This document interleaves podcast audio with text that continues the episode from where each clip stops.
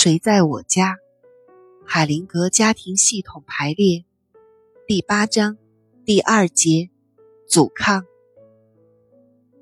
根达韦伯的话，在处理那些我们称之为阻抗的行为模式方面，伯特海灵格是一位大师。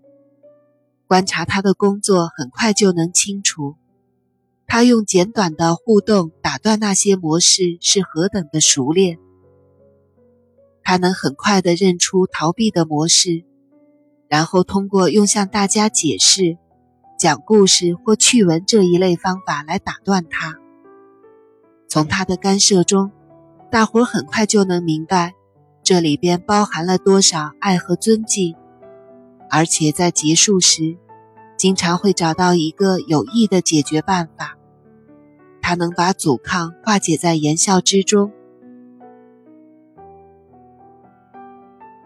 愿望式想法和假设性意义。在谈及一次排列治疗时，拉斯在其中扮演母亲情人的角色。拉斯问：“情人和丈夫不能相安无事的同时存在吗？也许那只是愿望式的想法。”海灵格说：“这是愿望式的想法。”拉斯说：“虽说如此。”可是，在现实生活中，这并不是不可能的。我就知道有这样的人。海灵格说：“如果你代表的那个情人想通过分享同一个女人而和丈夫发展同性恋的话，他们可以相安无事。你仔细的看看那些真正被卷进去的人们，你将会看到，他们和他们的孩子。”最后必将为此付出代价。拉斯说：“是的，但是我仍觉得有这种可能。”海灵格说：“我想指出一种常见的现象：对每件事物，你都能提出一个假设性意义，甚至对正确的东西也是如此。这样的意义产生的影响，只能是使先前有效的东西。”突然间，全都没有效。在治疗中提出假设性意义会切断能量，干扰痊愈的可能性。这种意义很容易提出来，因为提出意义远比寻找有益的解决办法容易得多。提出意义的人，通常是不需对其后果负责的人。当一个人投入到这种情形中，并通过自己的消化，发现一个新的变化的时候，就截然不同了。那时，他能说出自己的体验，并用这新的见地充实或修正原来的说法。这有很大的不同，因为产生这样的结果，要经过不断的努力提升心智和不断的接受巨大的考验。用假设的可能性批评和怀疑一切事情，那是在大学里玩的游戏。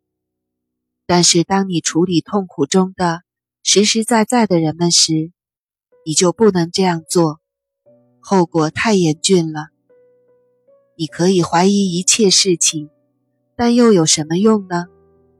当你提出这样的意义时，实际上你得到什么呢，拉斯？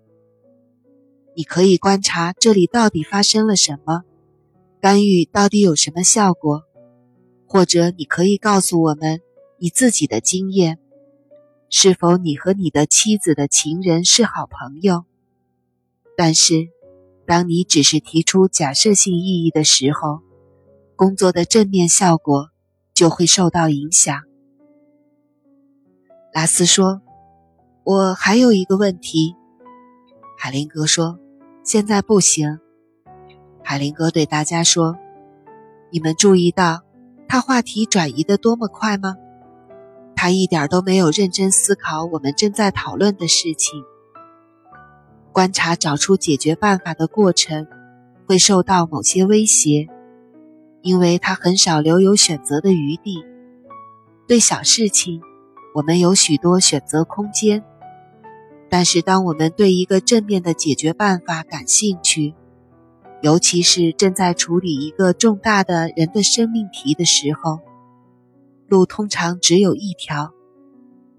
要想得到幸福，我们非得符合生活对自己的要求不可。要逃避这一点，从理论上对此提出异议，绝对是最好的借口。我们对自由总有幻想，但是怎样才能实现呢？幻想终归是幻想。